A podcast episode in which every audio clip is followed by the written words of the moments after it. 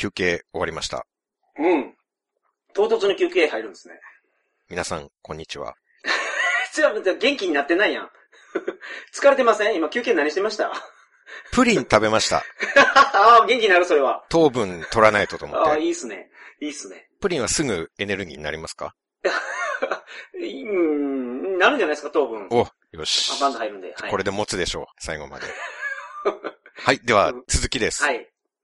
富岳の実験では、不織布マスクで飛沫が80%防止できることが分かった。はいはいはいはいはいはい。じゃあなんで実際の人間での検証だと、うん。インフルエンザもコロナもマスクグループとノーマスクグループでほぼ感染者数が変わらないのか。そこですよ、そこですよ。その結論というか、その理由について思い当たる節があるんですか？ここからはまあ予測の話にはなります。うん、うん、うん、結論がその科学的に出てるっていうわけじゃないので、はいはいはいはい。今までの実験結果は事実の話なんですけど、ここからは考察になります。はい。で、なんで飛沫を減らしても感染者が減らないかっていうのは、まあ、自然に考えると、飛沫じゃないルートで感染してる人が多いからっていうことになると思うんですね。うん、なるほど。はいはいはいはいはいはいはい。うん、確かにね。シンコロの感染方法って3つあると言われてるんですけれども、はい。これはお分かりになりますか？へへへ飛沫感染。はい。ディープキス。それを 感染方法の一つですか、それが。それを一つに数えるとしたらもっとたくさんありそうなものですけどね。3つ以上あるでしょ、それがありだったら。それを入れてすら3つなのか。え？で飛沫でしょ？あと空気感染説がありますよね。うん。と、もう一つは何やろ？直接触れられて感染。あ、まあ、それですよ。はい。接触感染。あ、接触感染か。ははいいはいはい。あの、飛沫感染と接触感染は確実だと言われております。はい。あとは、空気感染の、まあ、親戚のエアロゾル感染はいはい。っていうのが、これが多分ありそうだとなってるんですね。うん、うん、うん、うん。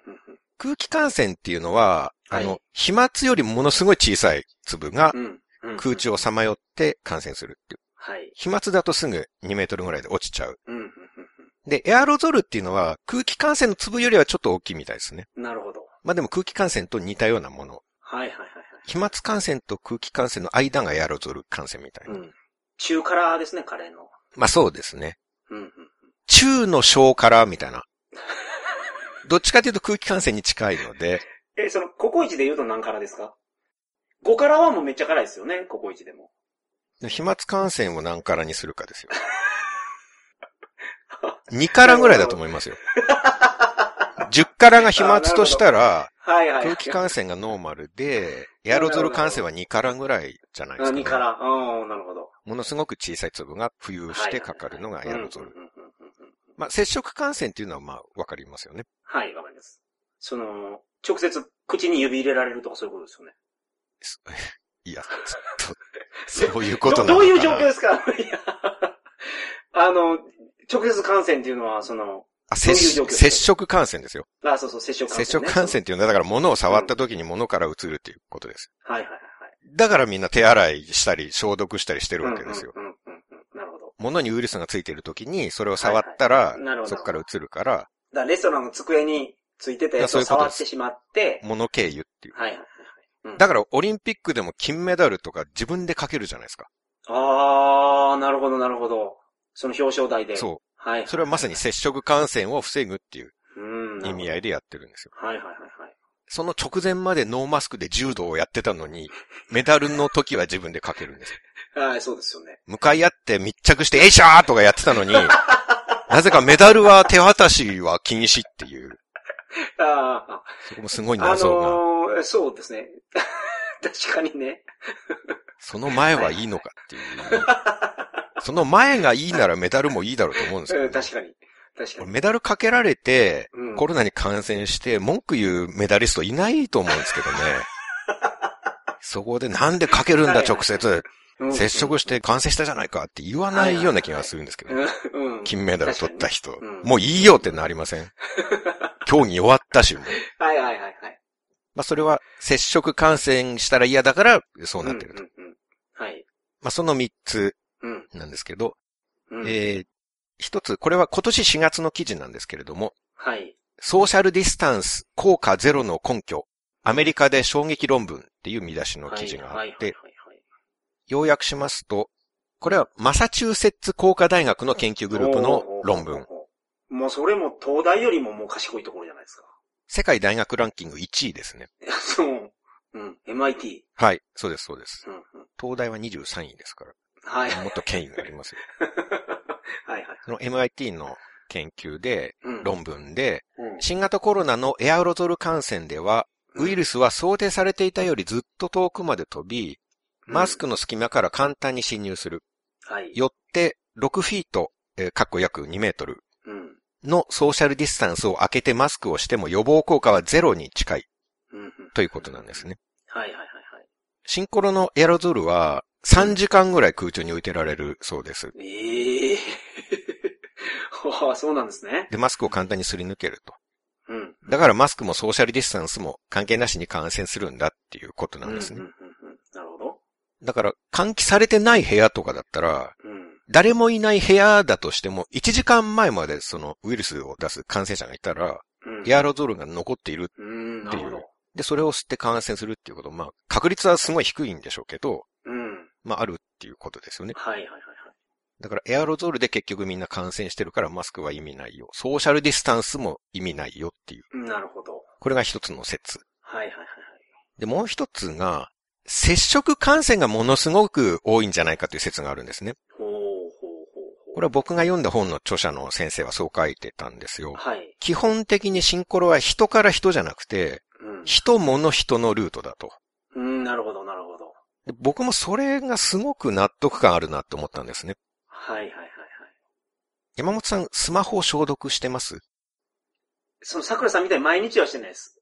けど、ぬめりの話を聞いてから、うんたまにあの、ウェットティッシュでアルコールがついてる。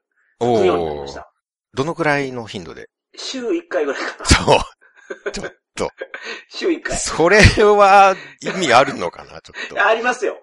ゼロから週1やるようになったんですから。そうか。週1回の習慣をつけるって、まあ、なかなか難しいですよ、これは。そう、僕から見たらあんま意味あるように思えないんですけどね。一週間分溜まっていくんですよ、7日分のぬめりをもう一撃で取れるから。セブンデイズヌメリが付着したスマホを平気で触ってるってことでしょはいそう、セブンデイズのぬめり。あの、TM ネットワークかなんかの曲ですか？うん。そうですね。セブンデイズ。はいはいウォー、セブンデイズウォーっていうのも昔ありましたけどね。あの、映画の僕らの7日間ヌメリ戦争の テーマ曲です。そうねセブンデイズヌメリ。い宮沢りえさん、そう、主演のね、僕らの7日間戦争の。はい。や違います。僕らの7日間ヌメリ戦争の、いあれ、ぬめりと戦ってたんでしたっけ？やだから7日間戦争は違うけど、はいはい。僕が言ってるのは7日間ヌメリ戦争の映画のテーマ曲あがーセブンデイズヌメリだったっていう話を。違う映画を思い浮かべてると思いますから。あ、そういうことか。はいああなるほど。あの、シンコロウイルスははい。他のウイルスと比べて物に付着した時にうん。感染力を保つ時間が長いそうなんですう。ん、なるほど。ガラスの表面だとはい。最長4日間残るんです。うーん。ふんふんふんふんスマホはガラスでしょ？はい。で、どっかでスマホにウイルスついて、うん。消毒しなかったら4日間ウイルスついたままなんですよ。確かに。紙幣も4日残るということです。ええはいはいはいはいはい。お金はさすがに消毒しないですよね。うん。そうね。だからお金払ったりお釣りもらったりするときに、うんウイルスのやり取りをしてるっていう場合があるんですよ。なるほど。なるほど。可能性はすごい低いらしいんですね。はい。ウイルスって大量に体に入ってこないと感染っていうことにならないから、それでお金のやり取りとかで移るってことは滅多にないみたいなんですけど、はい。でも紙の受け渡しって毎日日本で何億回何十億回って行われてるじゃないですかう。ん、そうですよね。だから紙を介して感染する確率が100万分の1だとしても、うん。10億回やれば毎日1000人感染するんですよ。なるほど。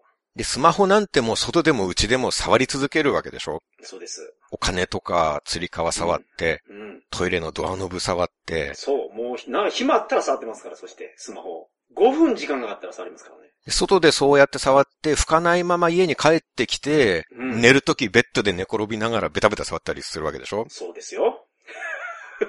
そうですよ。で、それ聞いてから、もう、吹くようになったんやから。いや、セブンデイズヌメリそのままにして一週間はやってるわけでしょ？外でいろんなもの、つり革やらペタペタ触って。その許容範囲が違うから、桜さんと。そのなんか人としての潔癖の許容範囲はそうかもしれないんですけど、ウイルス感染の許容範囲は多分。個別に違わないと思うんですよ。確かに確かに。山本さんの方が感染しづらいって言うんだったらあれですけど。いや、まあそうですね。7日間ってことは、最悪、スマホに、その1日目に、つい、吹いた翌日にスマホについたら、うん。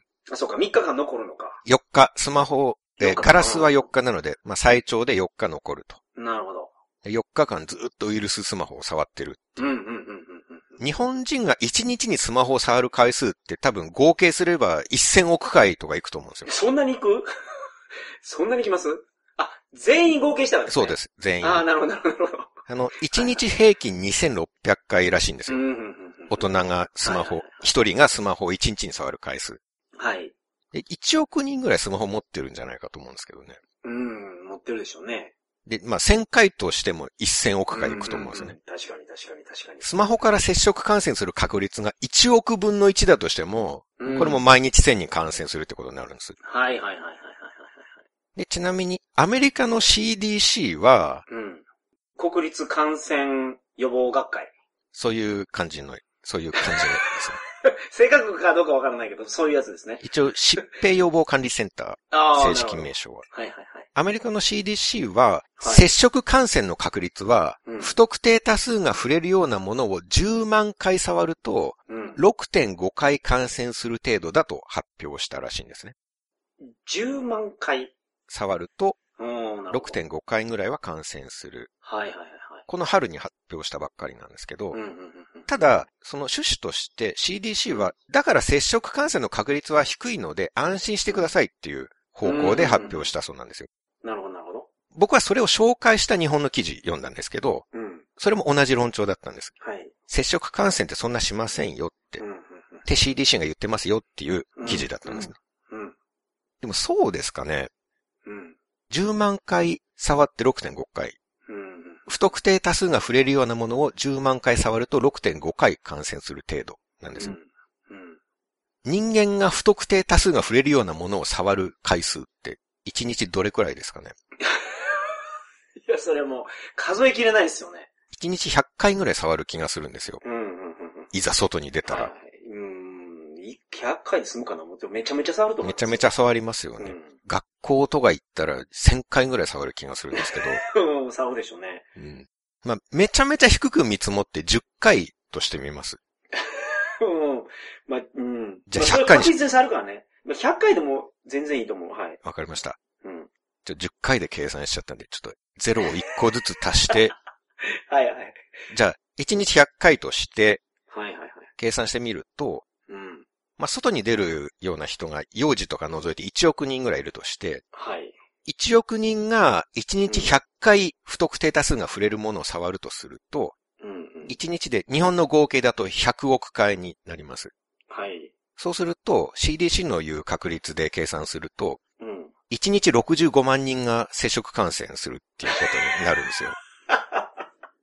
めちゃめちゃしてますね。で確率低いから安心してくださいって言われても、安心できない気がするんですよはいは。いはい。そもそも低いっていうことになるのだろうかっていう、これも。うんうんうん段ボールも24時間残るんですって。だから家に閉じこもってても荷物受け取ってかかるっていうこともなきにしもあらずなんですよ。はい。あその病院関係者の方に聞いたことありますけど、はい。本当に怖くて引きこもりの生活してて、ほんまに心当たりピザぐらいしかないっていう人いましたからね。うん。その、それでかかるんやっていう。確実に接触感染してるっていうことになりますよね。えーそうですよね。外出てないんですから、その人。お金かピザがどっちかでかかったっていうことですね。うん。そうです、ね。ピザの箱かお金かはいはいはいみたいなはい。まあ10万回に6.5回かかるわけですからねうん。うんうんうんうんうんで、いろんなものの表面でどれくらいの期間シンコロウイルスが残存するかっていう検証データがあるんですけど、はいはいはいまあいくつかサイトがあって、はい。はい。で、ただ、どのサイトを見ても、うん。これについたウイルスは7日から14日も残存してしまうってなってるものがあるんですね。はい。これの表面では、紙幣よりスマホよりも長い、最長うん2週間シンコロウイルスが生きられるっていう場所があるんですけど、はいはいはいはい。それは何だと思いますか？ええ全然想像つかないけど、その、けど一般的にあるものってことですよね。はい。木かな？木？木。うーん。ではないですね。すごい残念そうに。すごい残念そうにあの、不正解の発表されましたけど。あそのデータ全部引っ張ってきといておけばよかったなって思ったんですよ。木は何日ですって、ちょっと調べてなかったんで言えなかあ、った。なるほど。でもガラスはすごい残りそうですけど、ガラスよりも残るものがあると。ガラスは4日です。うんうんうんうんうん。金属はなんかけど消毒しそうな気がするんですよ。銀とかプラチナとか。だから金属じゃないな。あ、金属に消毒成分が、あ、そうそうそう、そうです、そうです、そうです、そうです、そうです。だから、その物質ですよね。物ですか？まあ、ものですね。物。まあ、我々が身近でよく使うもので、わかりました。ありがとうございます。完璧にわかりました。はい。釣り革です。あー、違いますね。ないんですか、釣り革は。釣り革は、でも調べてないと思う。あ、え、プラスチックありました。あ、なるほど。今ちょっと見てみたら、プラスチック72時間。おー3日ですねなるほど。なるほど、なるほど。金属で言うと、銅が4時間になってますね。銅でも4時間行くんや。銅ってかなり殺菌作用強いですけどね。んなるほど。ステンレス48時間、2日になはいってました。という中で、7日から14日間もうん。コロナウイルスが残ってしまう。果たしてどこなのかキーボード。あ、けどプラスチックか、これ。ですね。くそ全然思い込まんな。この収録の中でも出てきたものですよ。え？散々その話をしていました、我々は。マスク？そうです。マジで？そうなんです。まさかの。ウイルスを受け止める泥よけであるマスクの表面では、シンコロウイルスは最長2週間残存するんですよ。ええ何よりも長い。確かに。やば。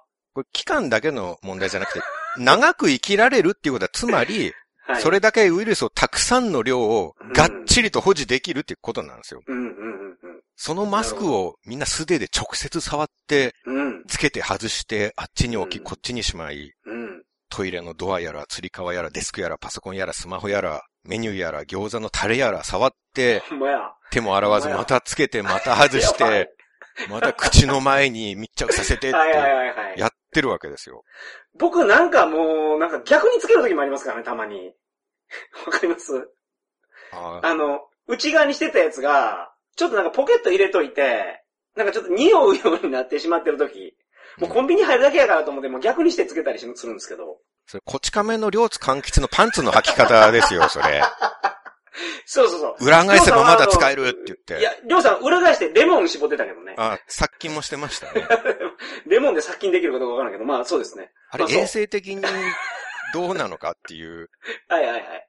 いや、それ、それはもう本当に、セブンデイズウイルスを自分の面に向けて口にビターってつけて。るっていう。そういうことですよね。だって感染対策のためには口を手で触るなんてよく言われるわけじゃないですか。はいはいはいはい。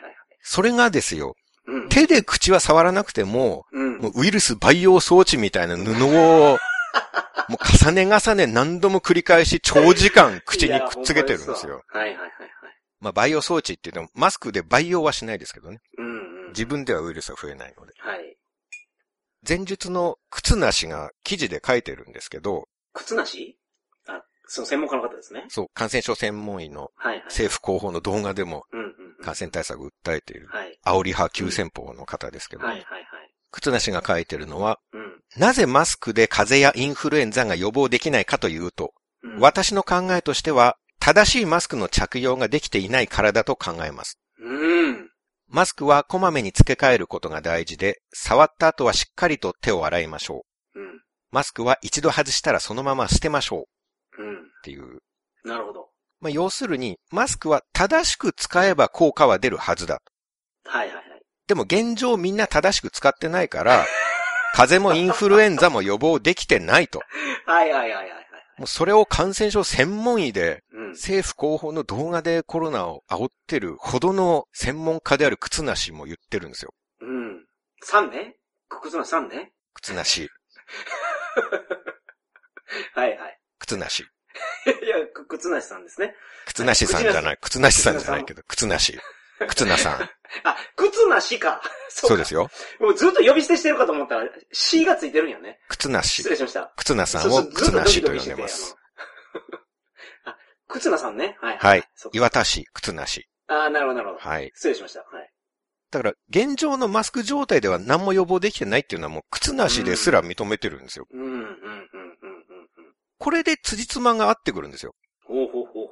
富岳の実験もデンマークの実験も両方正しいんですよ。うん。不織布マスクなら、もう間違いなくなるほど5割から8なるほど割飛沫を防止できるが、はい。結局みんな正しくマスクをつけず、うん。ウイルス培養布と化したマスクを手も洗わずつけたり外したりしてるから、うん。感染は防止できず、うん。むしろマスクのせいでマスク経由で感染しちゃうし、うん。あちこち触って感染を広めちゃううんので、ほぼプラマイゼロになる。。うんうんうんのではないかと、私は思う。うん。いや、そうでしょうね。ごめんなさいいや、そうでしょうね。本当にそう思いますだ。って接触感染は事実あるっていうのはもう確実なわけで、うん。で、しかも、いろんなものの中でマスクが一番しっかりウイルスを保持するんですから、うん。それこそ日本人全体で1日に何回何億回マスク触るかっていう。いや、ほんまですよ。いや、で、結構僕みたいな人多いと思うんですよ。その、店入る時だけマスクして、うん。その他外してるっていう人。マスク表面をベタベタ触って、うん。マスクをテーブルとか机とかいろんなところに置いちゃって、ポケットに入れたりして、はい、そうです。で、手も洗わずまたつけたり外したうん、うりん。そや。がほとんどだと思いますよ。うん。正直なところ。なるほど。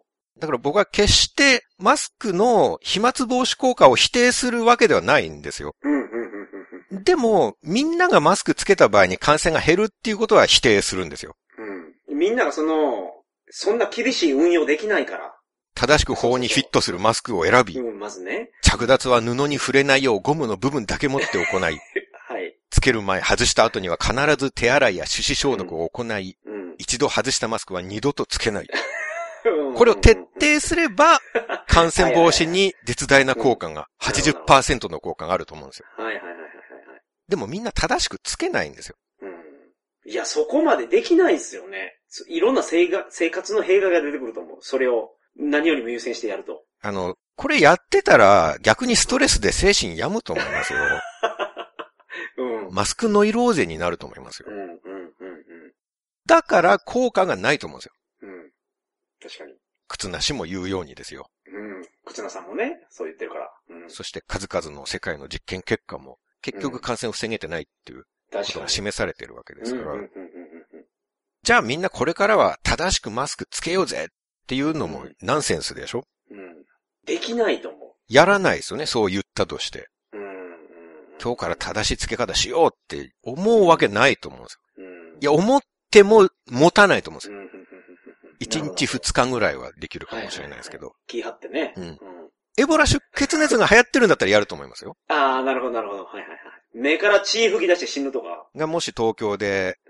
うん。感染流行してるとかだったら、絶対布の面には触れずにう、ん一度つけたマスクはね必ず使い捨てにしはいはて、致死率が違うから。そエボラとは。う、マスク触ったらすぐ手指消毒をするってうんやると思いますけど、うん。シンコロ程度だとみんなやらないですよ。うん。バカバカしいですか、うんそんなことやるのは。はいはいはいはい。だとすればマスクつけることに意味ないと思うんですよ。うん。そうね。マスクを使うってことが、本当はここまでハードルが高いんやぞっていうことをみんな知らないから。そう。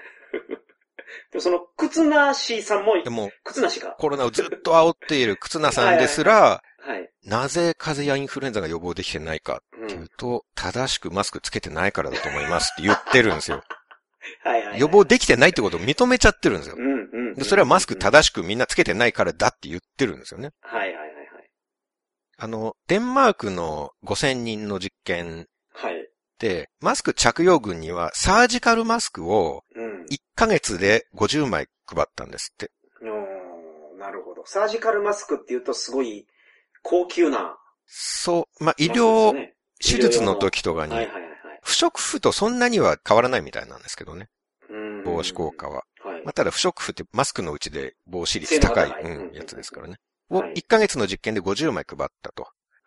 まあ、だから1日4回は変えてないけど、うん。30日で50枚だから、1日平均1.7枚。う。ん。使ううん。うん。うん。なるほど。で、さらに正しい使い方の指導もしたん。ですって。うん。うん。うん。守ったかどうかわかん。ないですよ。実験者うん。がその指導を。はい。はい。はい。まあでも一応指導はして、うん。守った人もいるでしょう。うん。それでも、マスク非着用群と感染者数に優位差が出なかったん。ですよ。うん。うん。うん。サージカルマスクを正しく使おうとした群とノーマスク群で感染者数に差が出ないんですよ。うん。うん。で、現実の日本の人々ってそもそも布マスクとかウレタンマスクとか、飛沫防止効果が低いのをつけてる人多い。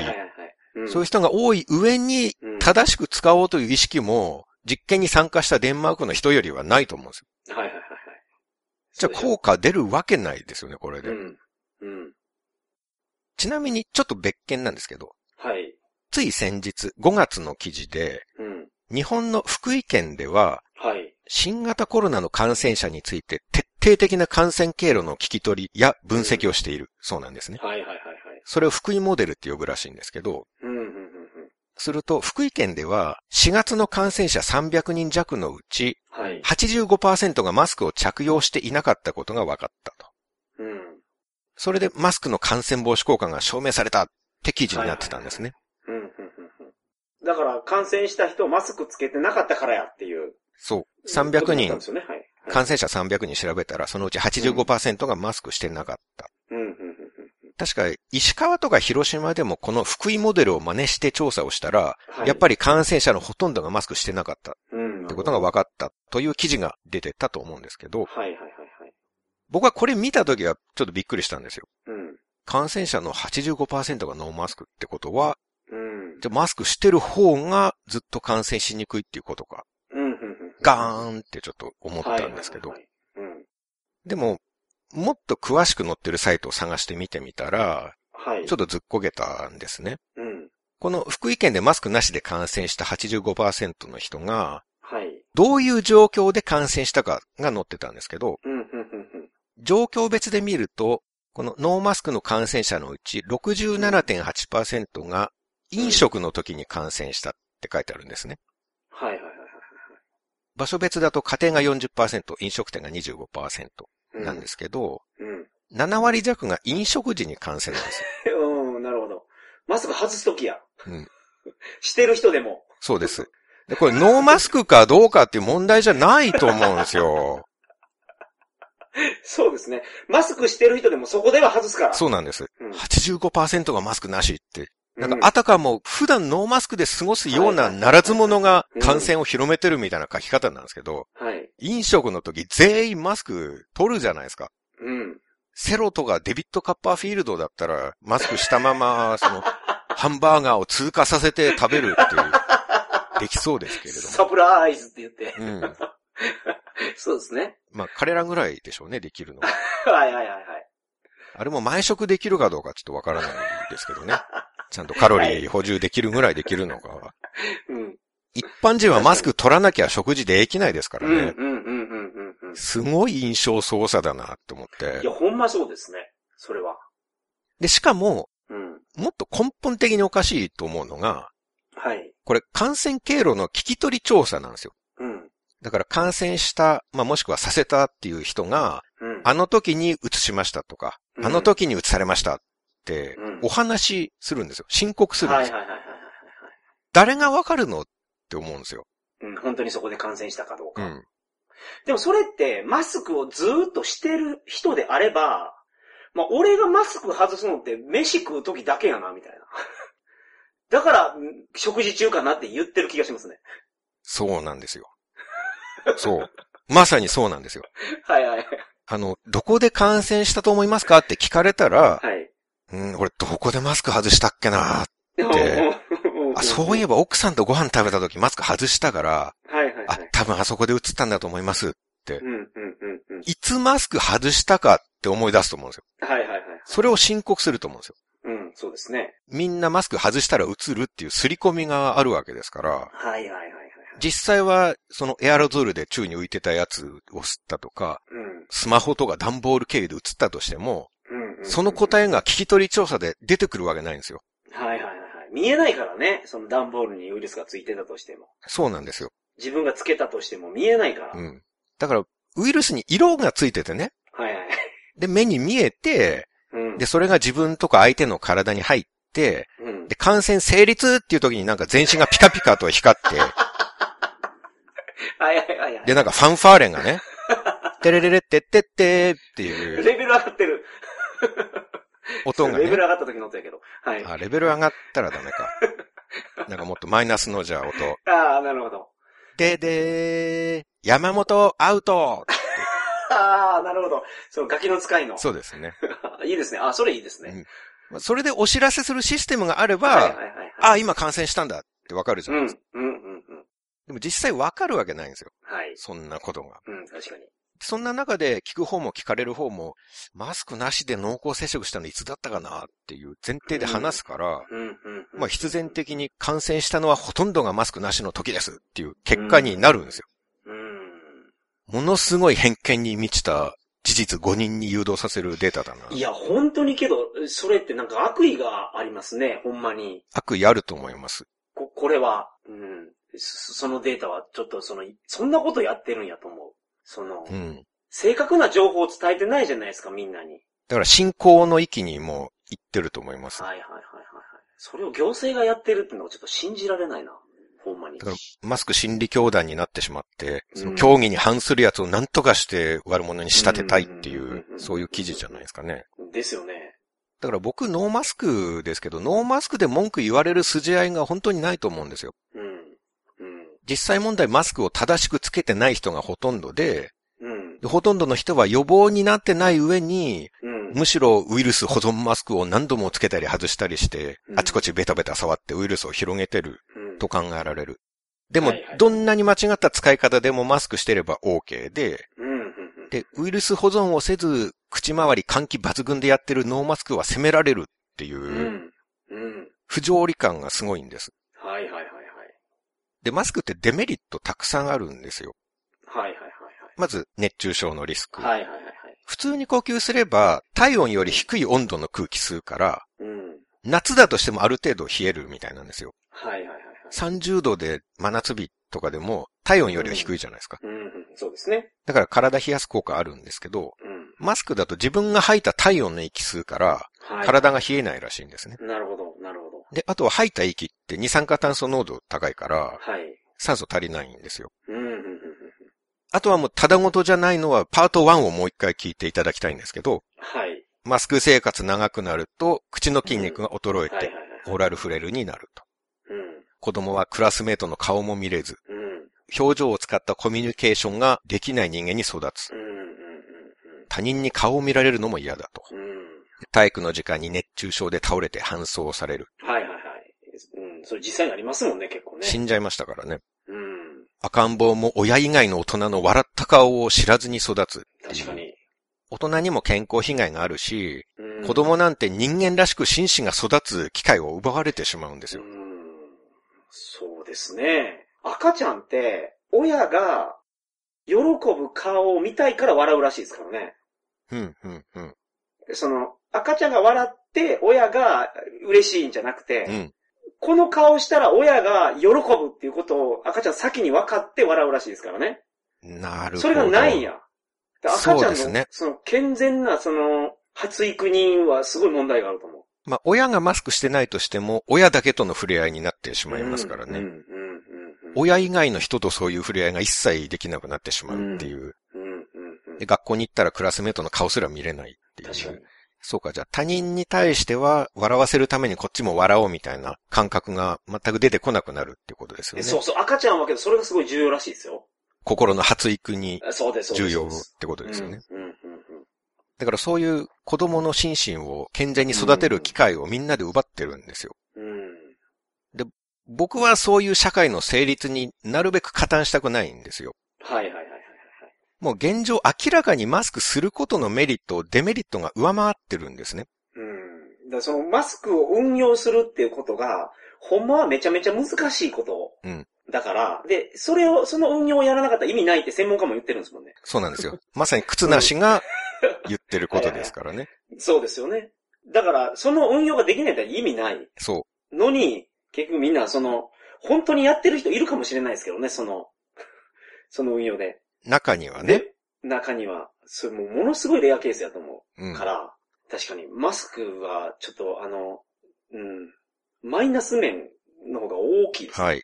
それこそ靴なしの言うように、正しくマスクする人が、まあもっと増えれば、うんいくらか感染は防止できるかもしれないですけど、それでも全然デメリットを回収できないと思うんですよ。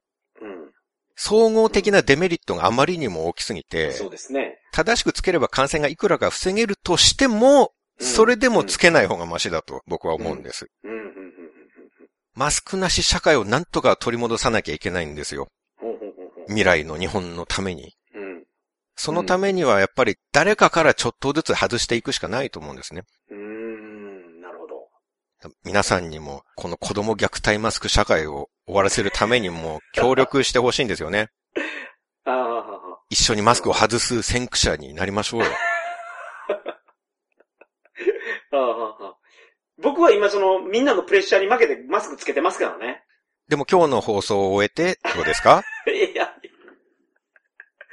ああ、やっぱ意味ないんやとは思っちゃいましたけど、うん意味ないんやっていうか、そのマイナスの方が大きいんやっていうのを知ってしまいましたけど、でも電車マスクなしで乗るのは ちょっとなんか、要せんな。でもみんながつけてるから仕方ないつけるっていうその行為がはい。子供の心身が健全に人間らしく育つ。機会を奪ってるわけですよ。はい。はい。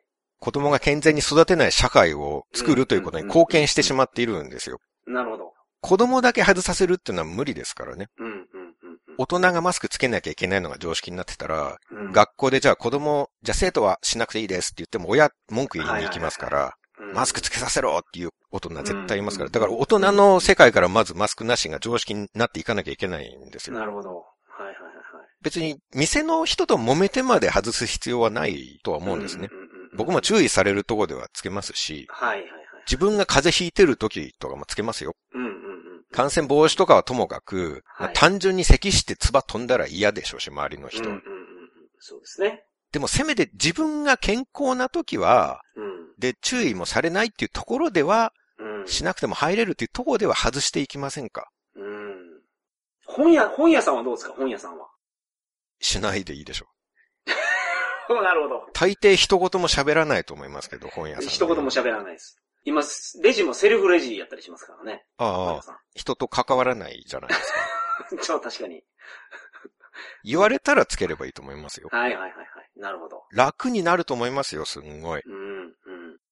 これ僕が異端に見えるかもしれないですけど、はい。僕が世界標準ですからね。確かにね。うん。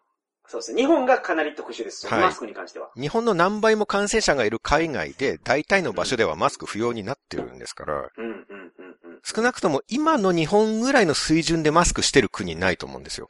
うん、そうですね。で、さらに日本の歴史上の基準で考えても、うん。マスクしないのが標準なんです。うん。